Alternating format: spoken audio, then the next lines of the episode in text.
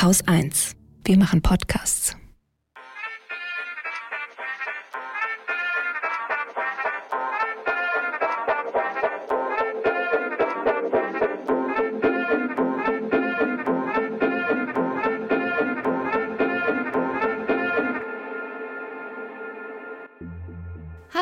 Herzlich willkommen zum Lila Podcast. Mein Name ist Lena Sindermann und die heutige Folge dreht sich um das Thema Männlichkeiten. Wir befinden uns ja immer noch in der Sommerpause, in der wir andere Podcasts featuren und ja, ich habe euch heute eine Folge des Podcasts Zartbleiben mitgebracht. Bei Zartbleiben geht es darum, einen kritischen Blick auf etablierte Rollenvorstellungen von insbesondere Männern zu werfen und diese natürlich auch zu dekonstruieren. Die Idee für den Podcast hatte Autor und Journalist Fabian Hart. Er moderiert seinen Podcast auch selbst und lädt sich dazu immer ganz unterschiedliche Gästinnen ein, mit denen er über problematische, aber eben internalisierte Vorstellungen von Männlichkeiten spricht. Bevor wir euch äh, die allererste Folge aus seinem Podcast gleich ausspielen, durfte ich mit Fabian Hart aber auch persönlich sprechen.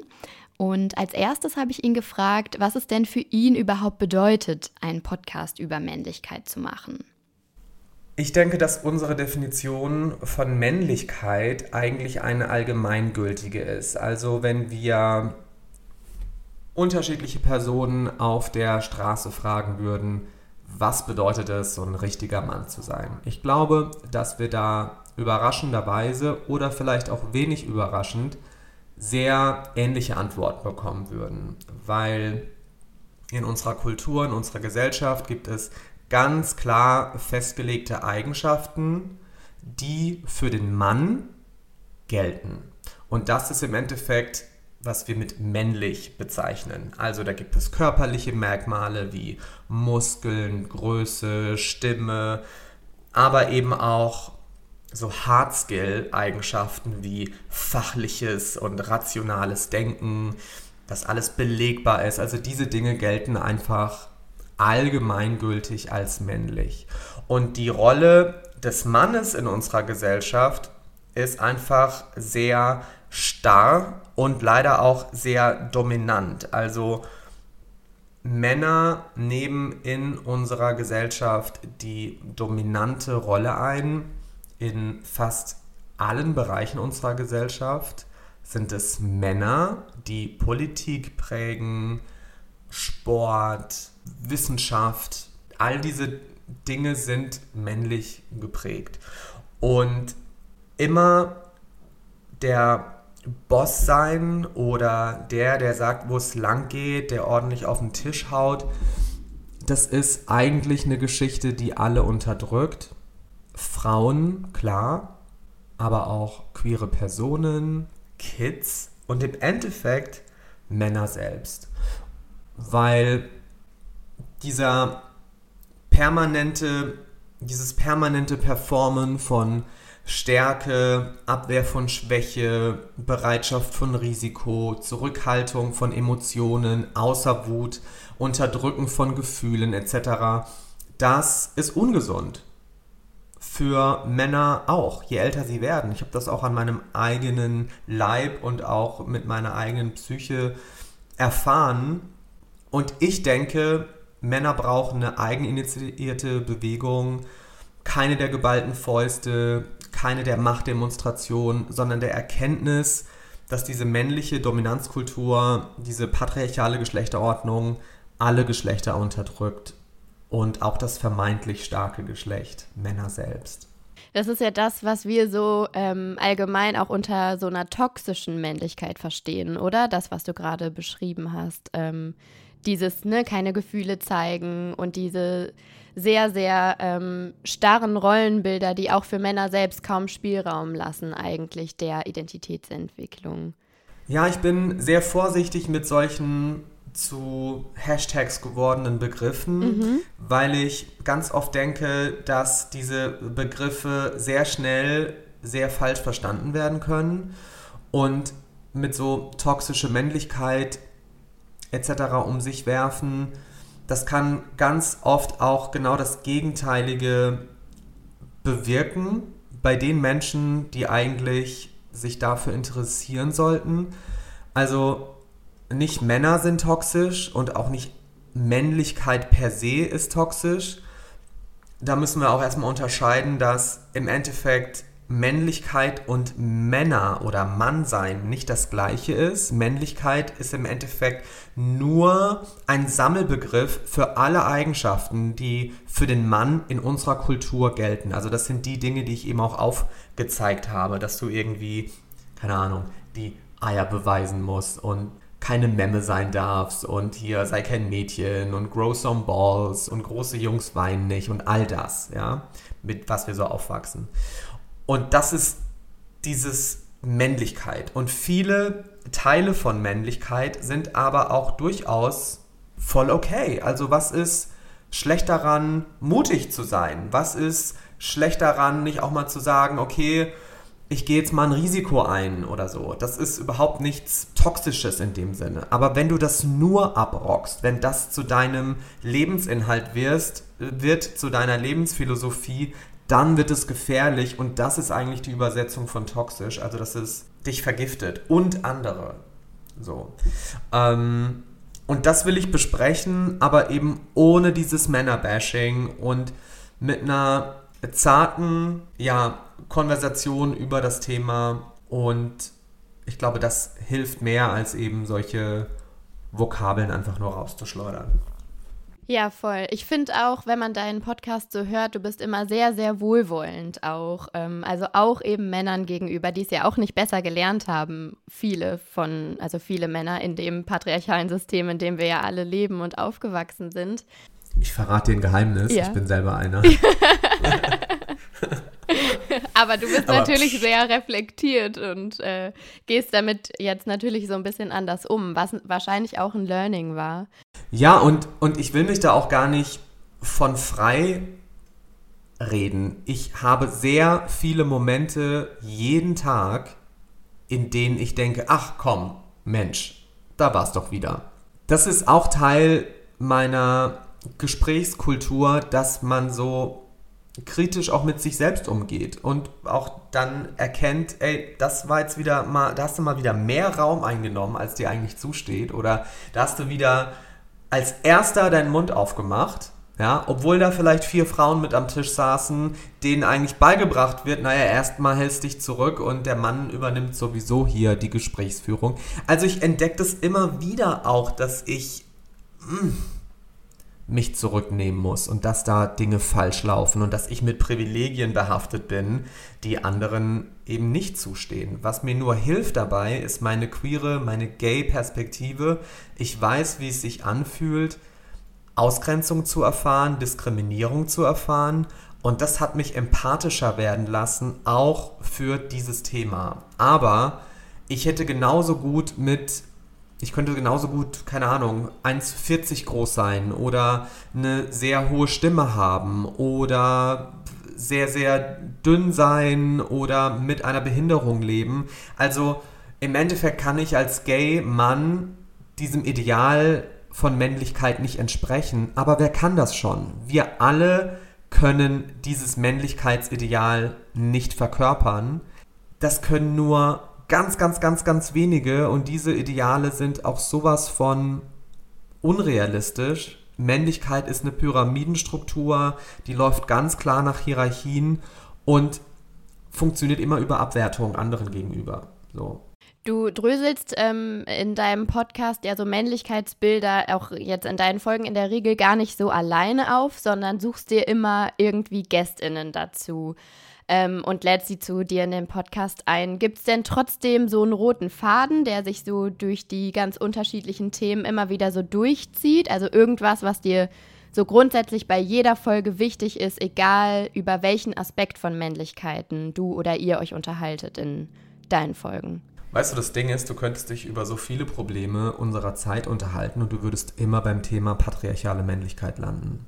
Du könntest über Kriege sprechen, du könntest über Politik sprechen, die fehlgelenkt ist. Du könntest über hm, Crash-Test-Dummies reden, warum die den männlichen Körper als Vorbild haben und Frauen im Endeffekt bei Verkehrsunfällen oftmals schwerer verletzt werden. Also dieses, der Mann als der Idealmensch oder als die Werkseinstellung eines Menschen in unserer Gesellschaft, die findet sich in allen Bereichen wieder. Und ich glaube, das ist der rote Faden. Und was ich nicht möchte, ist, hallo Gast, hallo Gästin XY, so, jetzt lass mal schnell Männlichkeit zum Thema machen. Wir kommen dahin. Und natürlich hat jede Person, die bei mir im Podcast zu Besuch ist, eine Geschichte, die verdeutlicht, wie sich diese Person individuell von Zuschreibungen befreit hat und durch ihre Arbeit, ihre Biografie, ihre Öffentlichkeit dazu beiträgt, dass sich auch systemisch etwas ändern muss. Also PolitikerInnen, JournalistInnen, Content Creators, gerade war ein Regisseur zum Beispiel zu Gast, Wissenschaftlerin, Susanna Randall, die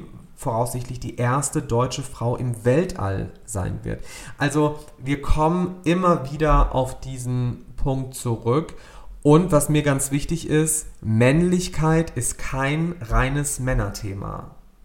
Männlichkeit betrifft alle, limitiert uns alle, schränkt uns alle ein. Und deshalb sind meine Gäste eben nicht nur Gäste, sondern auch Gästinnen. Und das finde ich irgendwie wichtig.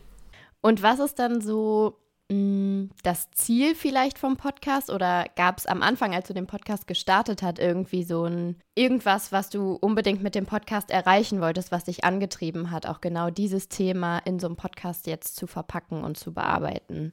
Ich glaube genau das, dass wir beginnen über Geschlechterrollen zu sprechen im Hinblick auf Männlichkeit oder Männlichkeiten und inwiefern uns dieses Ideal oder diese traditionelle Männlichkeit, diese patriarchale Männlichkeit schadet im großen, strukturellen, im, im, im System, aber eben auch im individuellen.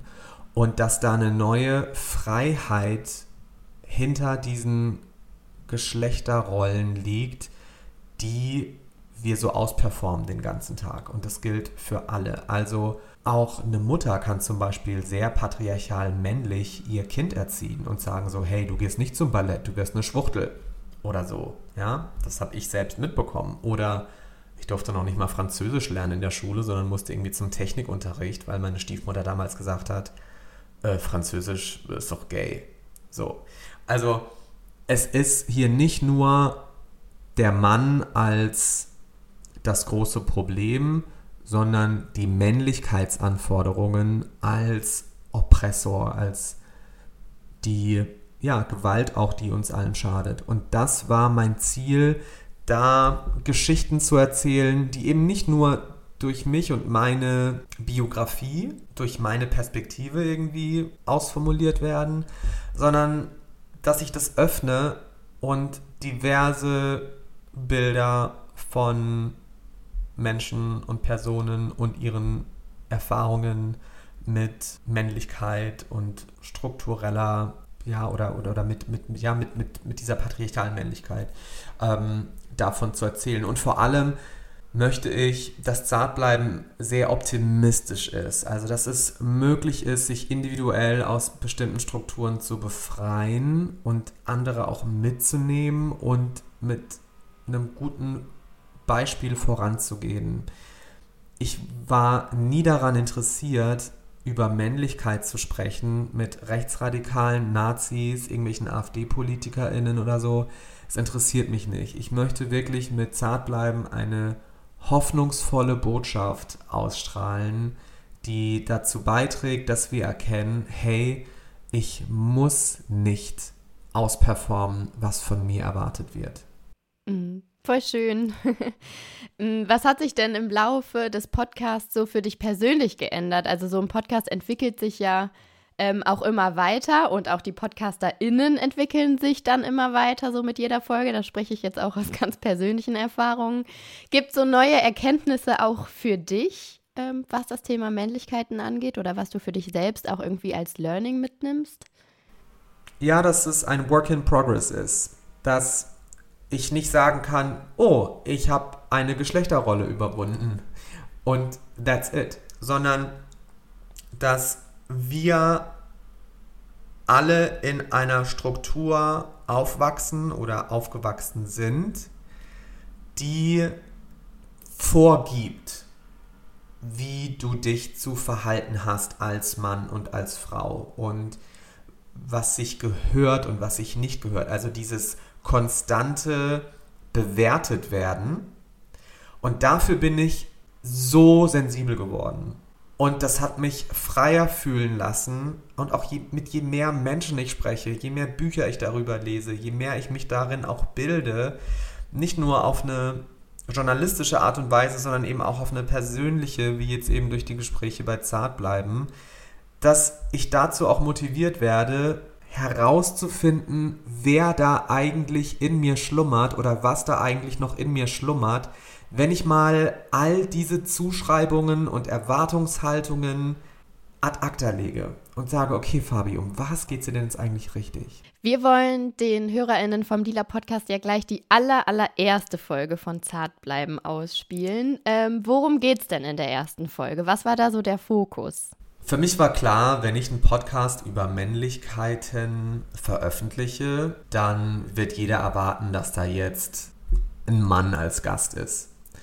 Und ich wollte gleich mal klar machen, dass es mir hier nicht um Männer alleine geht, sondern um ja die patriarchale Männlichkeit. Also, ne, wie ich es eben auch schon gesagt habe, nicht um das Mannsein per se, sondern über Zuschreibungen, Erwartungshaltungen und auch Performances. Und Sibylle Berg war deshalb meine erste Gästin, weil ich sie einfach sehr scharfsinnig beobachtend finde. Ihre Bücher, ihre Theaterstücke sind so nuanciert und teilweise auch sarkastisch und ironisch und sie hat eine sehr gute Beobachtungsgabe und sie hat beispielsweise auch nie dieses perfekte Frauenideal erfüllen wollen und können. So, sie war immer eher Nerd oder auch an Nerds interessiert. Und deshalb ist sie für mich auch eine Person,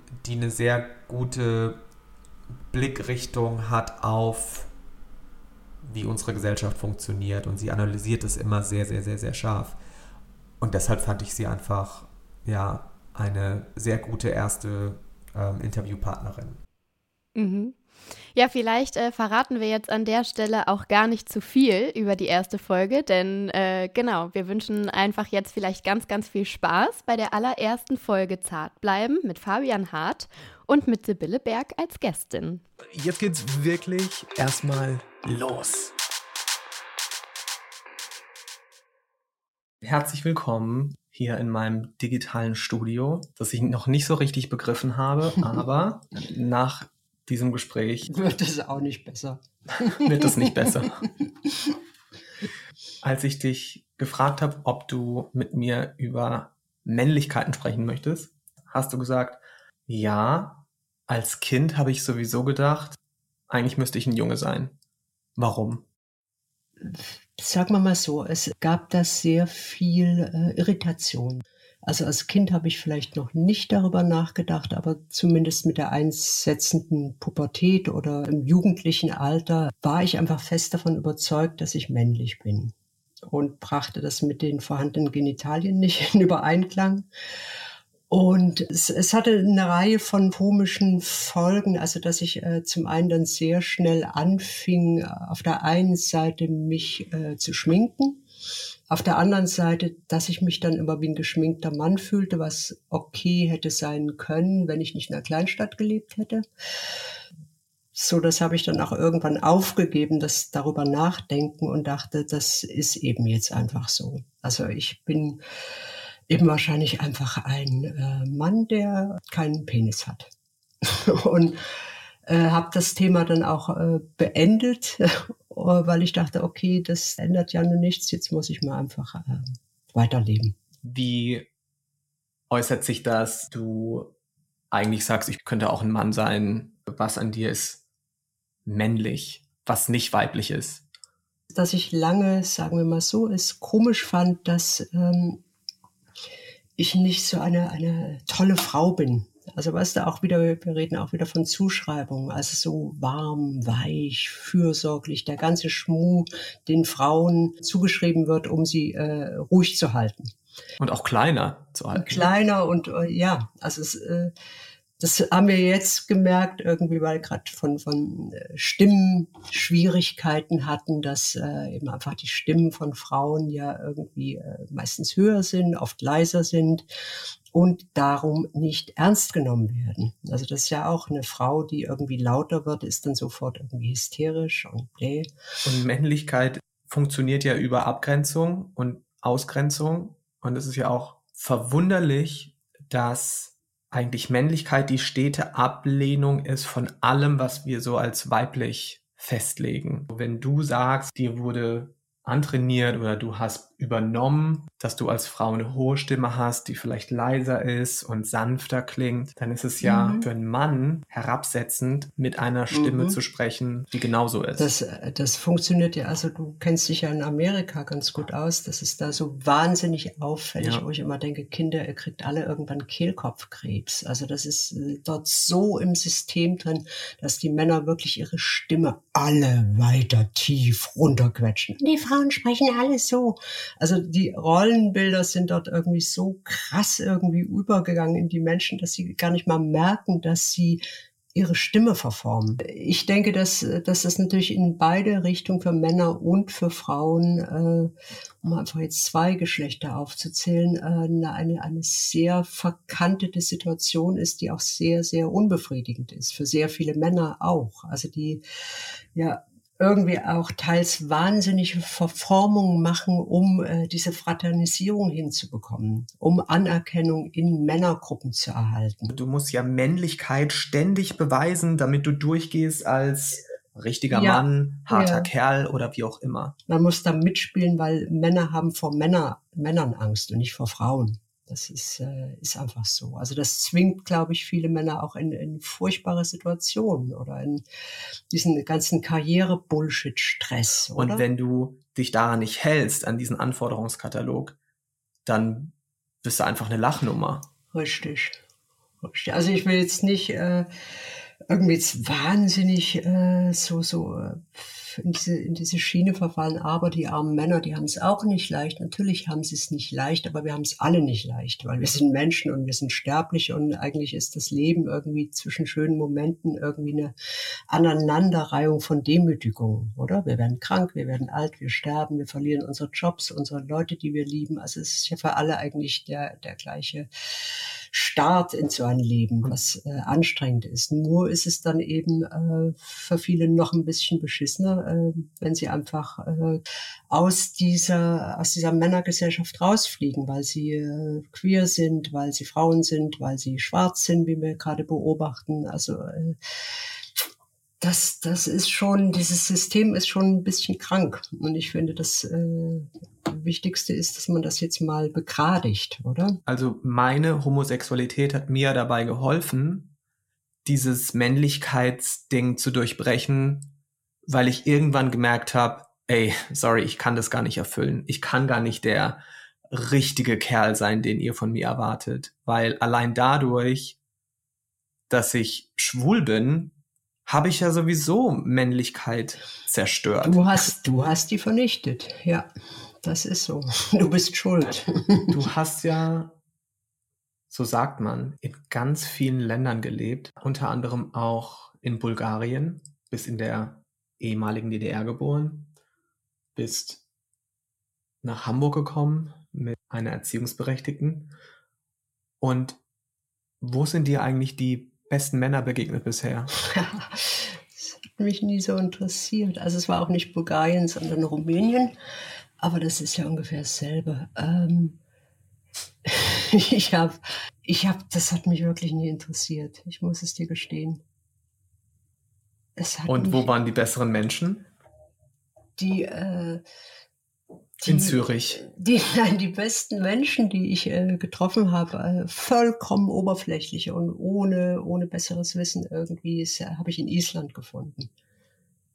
Also das, wenn... Da hast du wenn, auch gewohnt oder da, da warst nicht, du nur? Nee, da war ich nur. Da habe ich nicht gewohnt. Äh, wenn, Aber fast. Fast. Also wenn, wenn Island Palmen hätte und warmes Wetter, wäre das einfach mein Land. Weil äh, dort äh, hatte ich das Gefühl, und wir wissen, Gefühle sind Bullshit, aber ich hatte das Gefühl von einer äh, sehr, sehr freien und relativ gleichberechtigten Gesellschaft dort.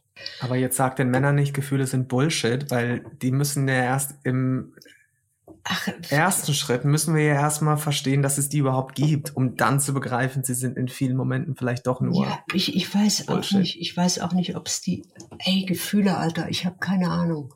Ich bin da auch nicht so gut ähm, das, das Einzige, woran ich mich immer orientiere, ohne das äh, zu benennen, also du merkst schon irgendwie, ich habe auch irgendwie non-binäre Status, die ich vielleicht habe, äh, nie wirklich hinterfragt oder erforscht, sondern irgendwie immer Handeln nach Lage gemacht. Äh, und äh, ich, ich würde nie so, so, so Gefühlsgespräche führen. Also du hast mich jetzt verletzt oder so. Ich habe doch keine Ahnung, wenn mich jemand verletzt, oder dann sage ich irgendwie, der tut mir nicht, nicht gut. Ich weiß nicht, ob er mich verletzt hat. Einfach, ich fühle mich unwohl, also gehe ich. Und ich glaube, das ist aber für Männer und für Frauen wäre das vielleicht gar nicht so doof, wenn man äh, gar nicht versucht, das alles zu benennen und zu ergründen, sondern einfach äh, lernt zu gucken, wie ist einem wohl. Das klingt jetzt sehr naiv, aber man merkt das ziemlich gut.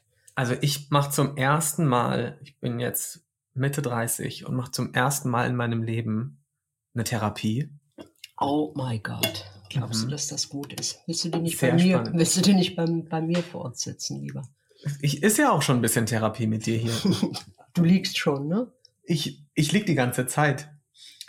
Aber und, ähm, und bist nackt, normal ja, ein, ein, ein Leinentuch hm. liegt.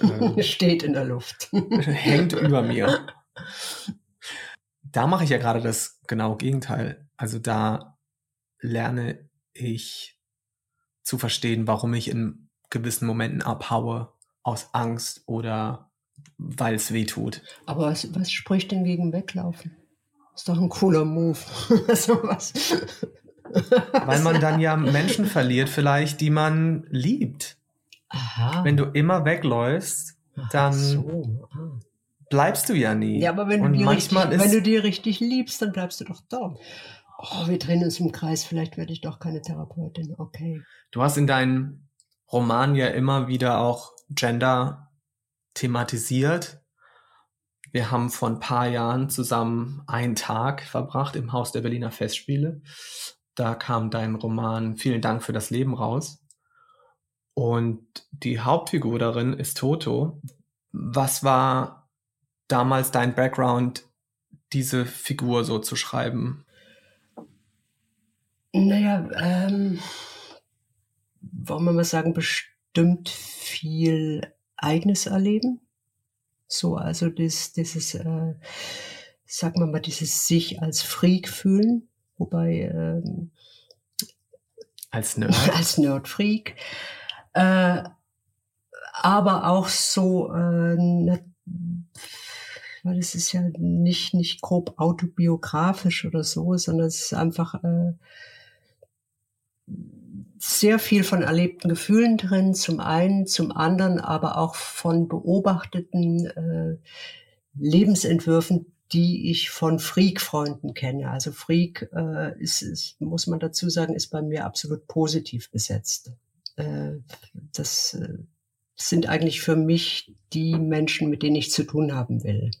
Also wirklich alle, die äh, nicht sich in, in Erwartung von anderen verhalten sagen wir es mal einfach so, sondern die einfach ihren eigenen Weg finden oder, oder aufgezwungen kriegen und den aber dann annehmen oder einfach äh, Menschen, die gegen das System äh, schwimmen, sagen wir mal so. Und äh, irgendwie war das so, so das Buch für mich wie, wie einfach ein Denkmal für alle, die äh, anders sind oder sich anders fühlen. Das war eigentlich so meine, mein Antrieb da. Ist ja eigentlich was sehr Optimistisches und was Inklusives und trotzdem, ich habe in ganz vielen Artikeln radikalen Pessimismus wird dir als Stilmittel zugeschrieben. Und ich frage mich, ob das aber eigentlich nicht auch etwas Befreiendes ist, sich nicht mehr diese heile Welt aufrechtzuerhalten und zu sagen, es ist ganz schön kacke. so was hier gerade passiert und dass Menschen eigentlich nie frei sind. Also liegt darin Hoffnung in diesem Anerkennen, dass wir eigentlich scheitern ähm, ja, das ist, du kannst das Scheitern nennen. Ich habe vorhin gesagt, irgendwie, das ist Leben, das, das aus Demütigung besteht, die man eben mehr oder weniger beschadet überstehen kann und die alle mit dem gleichen äh, Ende fertig sind. Äh, das, das ist immer so, da musst du natürlich ähm, schauen, irgendwie, wer schreibt Kritiken und ist das überhaupt wichtig. Sind auch meistens Männer übrigens. Es, ja, ja, es sind meistens Männer und äh, nichts gegen Männer, die Kritiken schreiben. Es muss auch einer erledigen. Es ist ja auch schön, dass es überhaupt noch gemacht wird, wo eigentlich Bücher sehr äh, immer weniger Relevanz haben, oder? Ähm, ich finde diesen Vorwurf des Pessimismus immer, immer völlig Banane, muss ich sagen, weil äh, es, es, es interessiert mich nicht, irgendwelche geschönten Zustände zu beschreiben, sondern äh, die Zeit äh, zu erfassen versuchen, in der ich mich gerade aufhalte. Äh, so wie du über deinen, deinen hübschen kleinen Hausgarten in Wanne-Eickel rausschaust, irgendwie ist da nicht alles in Ordnung. Und wenn du ähm, anders bist als eben diese, diese normativen Kleinfamilien, die irgendwie ordentlich arbeiten und Steuern zahlen und vielleicht kreuzunglücklich damit sind, weil sie stockschwul sind und lesbisch und was weiß ich, ähm, dann, dann ist das Leben sehr anstrengend für viele, die ein bisschen von dieser gesetzten äh, Norm abweichen. Und das ist die Realität. Und äh, mir macht es, äh, ich finde es für mich interessant, dem nachzugehen und dem nachzuspüren, äh, was ist eigentlich der Zustand gerade. Und äh, eben auch diese Ver Verbindung von fraternisierenden Männerbünden und Patriarchat und Marktwirtschaft und Neoliberalismus äh, und Diktaturen und Populismus, äh, das sind, sorry, aber zum größten Teil äh, von Männern gemachte Entwicklungen. Äh, wobei ich überhaupt nicht sage, dass Frauen oder Frauen oder queere Personen das anders machen würden. Äh, wir haben es nur noch nicht zeigen können, ob wir es anders machen. Aber man, man sieht ja jetzt auch schon, durch Corona, dass Länder, die von Frauen geführt werden, Jacinda Ardern zum Beispiel, dass diese Länder richtig gut klarkommen mit, wie können wir mit der Pandemie umgehen. Und im Vergleich dazu sehen wir auch, dass Trump, Macron, Bolsonaro, dass sie über das Coronavirus sprechen, als müsste man irgendwie die Knarren rausholen und so eine Kriegslingo. Also eigentlich wird ja gerade schon bewiesen, dass Frauen zumindest momentan mit dieser Herausforderung besser umgehen als viele Männer?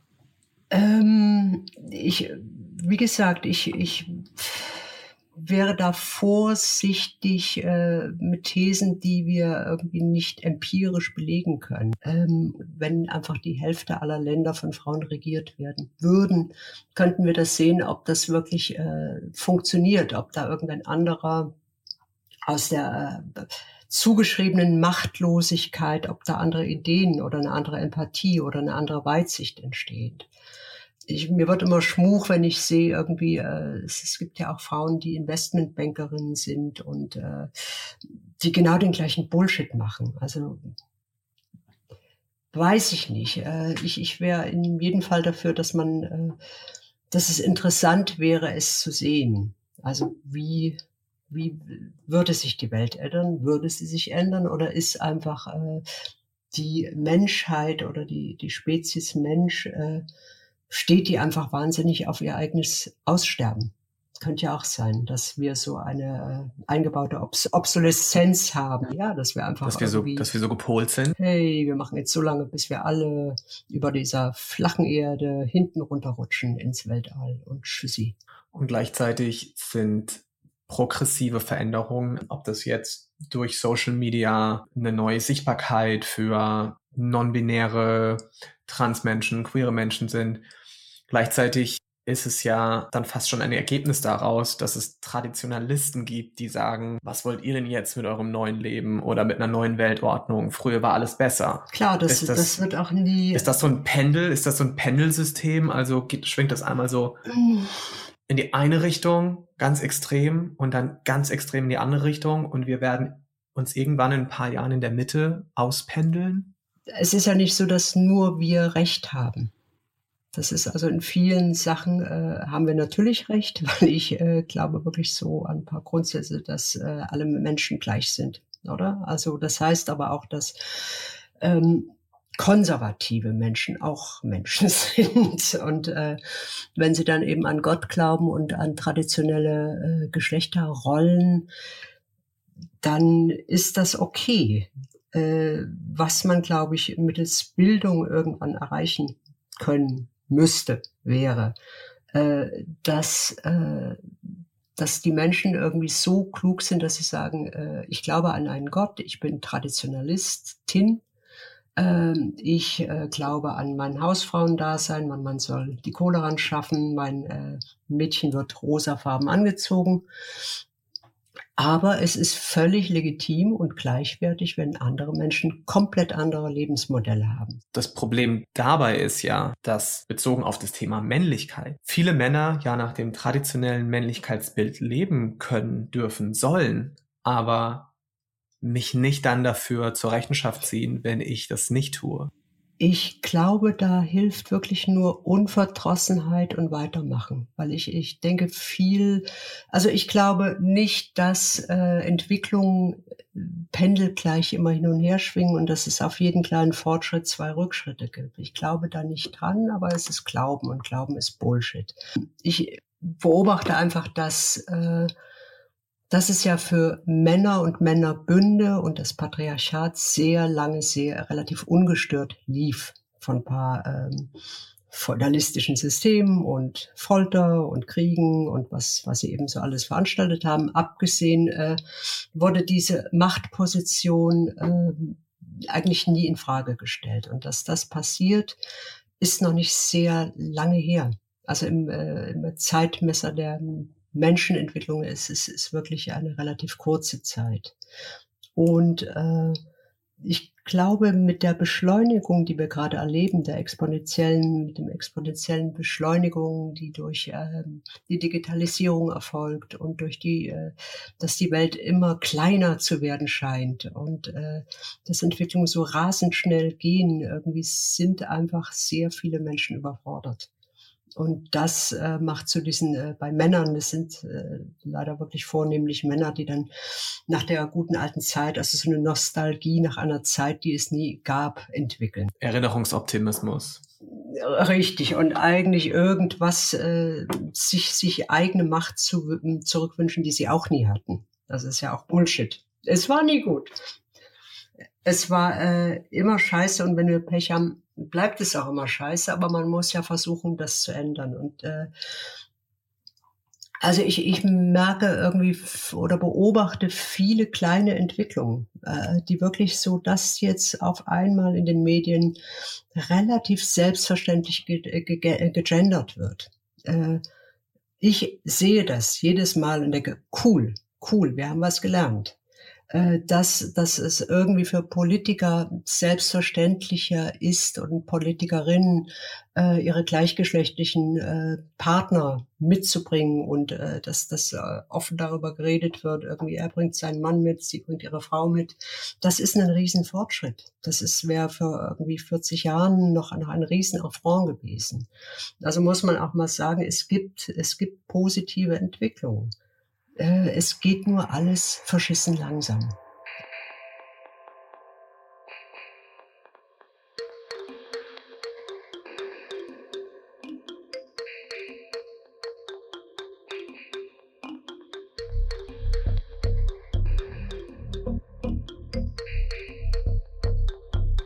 Ich habe für mich festgelegt, dass ich, soweit es mir möglich ist, mich nicht justiere in meiner Männlichkeit, in meiner Idee von, was für ein Mann ich bin, was für ein Typ ich bin. Mhm. Und das mache ich in erster Linie für mich, weil ich einfach mein Leben so leben möchte, wie es mir gefällt. Und ich weiß, dass es auch eine ganz schön privilegierte Geschichte ist, dass ich das so machen kann, in vielen Momenten. Auf der anderen Seite weiß ich auch, dass wenn ich über solche Themen spreche, beispielsweise mit meiner Nichte, die jetzt 14 Jahre alt ist, dass ich da etwas bewirke, was in der nächsten Generation einfach schon mal angesprochen wurde. was mir beispielsweise gefehlt hat. Mhm. Ich habe jahrelang gedacht, CSD ist einfach nur eine Party, die irgendwelche schwulen Leute feiern. Dass Klar. das mit Stonewall und Protesten in Verbindung steht, das war mir jahrelang überhaupt gar nicht klar. Und deswegen finde ich es wichtig, dass wir darüber sprechen, damit die nächste Generation nicht wieder von vorn anfangen muss, sondern das schon mal mitbekommt. Ja. Ja. I was the only gay in the village damals. Mittlerweile können wir uns so vernetzen und zusammenfinden wie noch nie zuvor, was ja grundsätzlich schon mal gut ist. Nur ärgerlich, dass dadurch das Leben nicht unbedingt leichter wird. Naja, auch, guck mal, ich habe heute irgendwie Optimismus-Tee getrunken. Irgendwie wird es ja doch leichter. Also die Anfeindungen gab es immer. Also ich finde dafür, dass die dir immer Pessimismus Da bin ich wahnsinnig gut gelaunt, ne?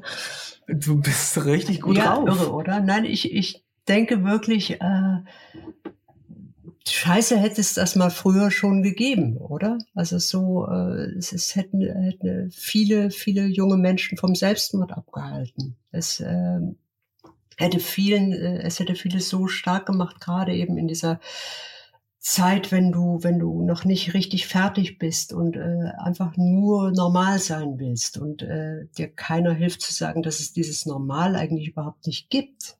Also entweder sind wir alle normal oder, oder, oder keiner, weißt du? Es ist ja äh, alles, alles Bullshit.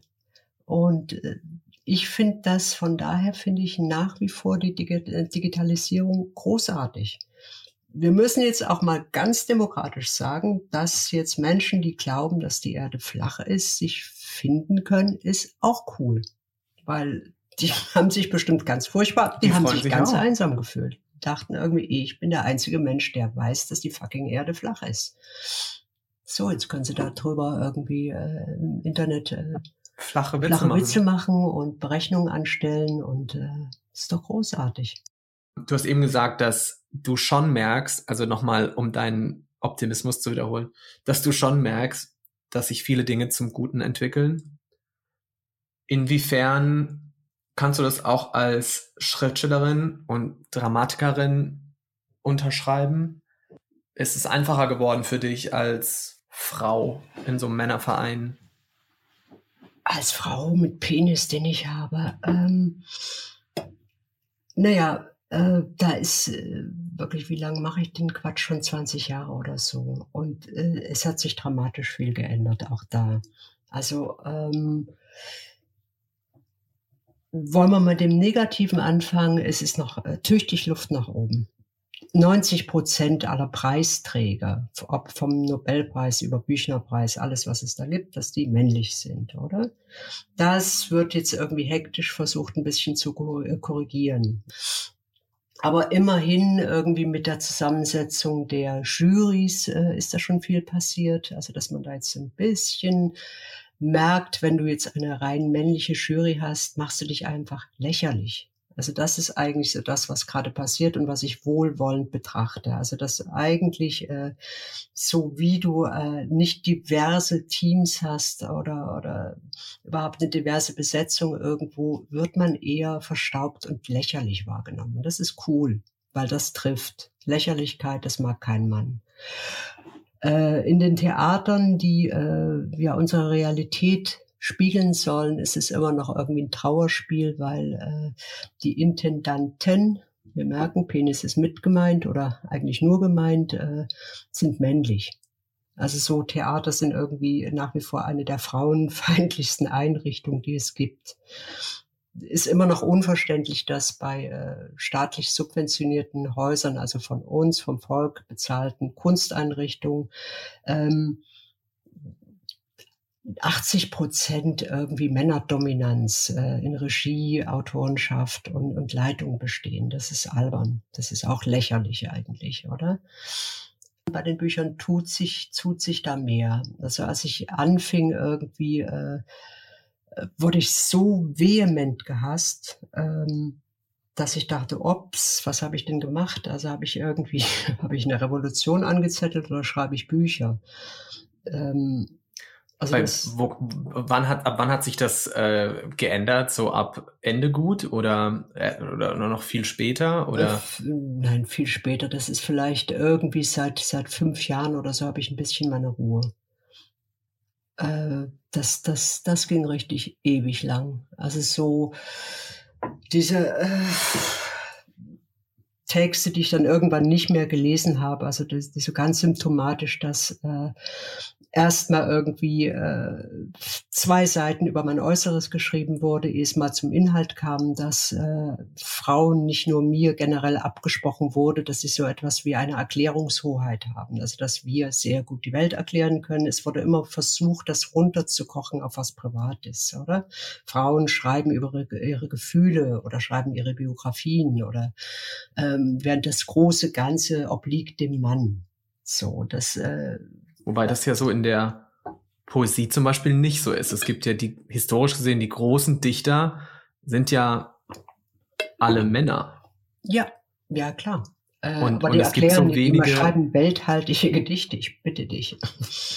also. Bell Hooks, die äh, Autorin, Schriftstellerin, Aktivistin, hat ähm, dazu mal gesagt, dass Männer, das liegt daran, dass Männer eher Liebe erfahren, weil ihnen Liebe gegeben wird. Also Frauen geben Männern Liebe und deswegen können sie auch darüber schreiben, weil sie sie mitbekommen und ja, erfahren. Und deswegen entsteht auch Sehnsucht nach Liebe, wenn sie mal nicht da ist. Aber Frauen erfahren so wenig Liebe von Männern Ach und deswegen Gottchen, können sie ja. auch schwieriger darüber schreiben. Ja, fuck die Liebe. Also das ist, äh, ja, das ist Abteilung Zuschreibung wieder. Das ist, äh, mhm. das, das ist äh, vollkommen uninteressant. Also es ist, glaube ich, wirklich äh, besser geworden. Ich glaube, das ist besser geworden, dass man jetzt durchaus Frauen irgendwie ohne sie, äh, also am Anfang, als ich rauskam mit den ersten zwei, drei Büchern, ähm, hieß es wirklich immer, sie schreibt nicht weiblich. Da dachte ich, what the fuck? Was ist das, oder? Ja. Äh, ja, nein, es ist, es wird ja auch irgendwie mit, mit dem Umbruch der Medien, also dass irgendwie eigentlich gedruckte Zeitungen auch ihren Status verlieren. Also es ist ja äh, fraglich, ob es irgendwie die Printausgaben noch lange gibt.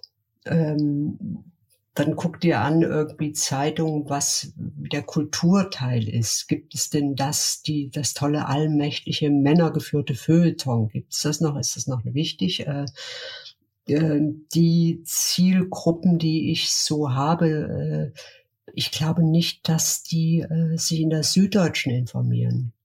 Weißt du, das ist, also es ist eh auch da im Wandel der, den, wo ich denke, es ist eher positiv. Also mit der Vielfalt von Online-Medien äh, ist eigentlich eine wahnsinnige Bereicherung gekommen.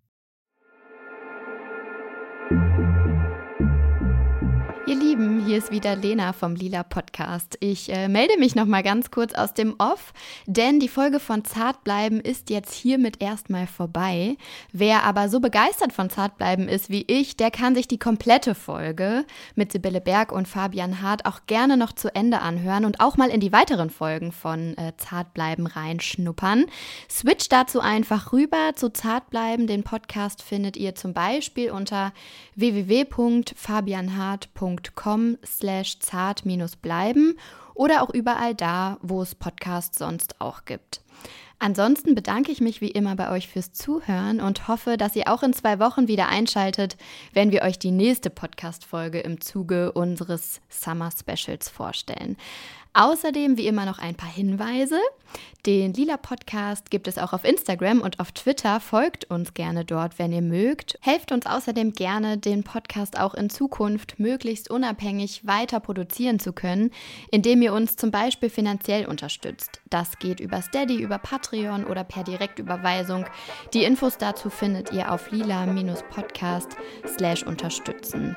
Bewertet uns außerdem auch gern auf iTunes. Das hilft anderen Leuten immer, unseren Podcast zu finden und erfreut natürlich auch unser Herz, wenn ihr liebes Feedback von euch für uns da lasst. Der Lila Podcast ist eine Produktion von Haus 1. Am Mikrofon diesmal war Lena Sindermann. Die redaktionelle Leitung der Folge hatte Susanne Klingner. Das Sounddesign ist von Katrin Rönecke und unser tolles Cover vom Lila Podcast ist von Slinger Illustration. Bis bald. Ciao. Eine Produktion von Haus 1.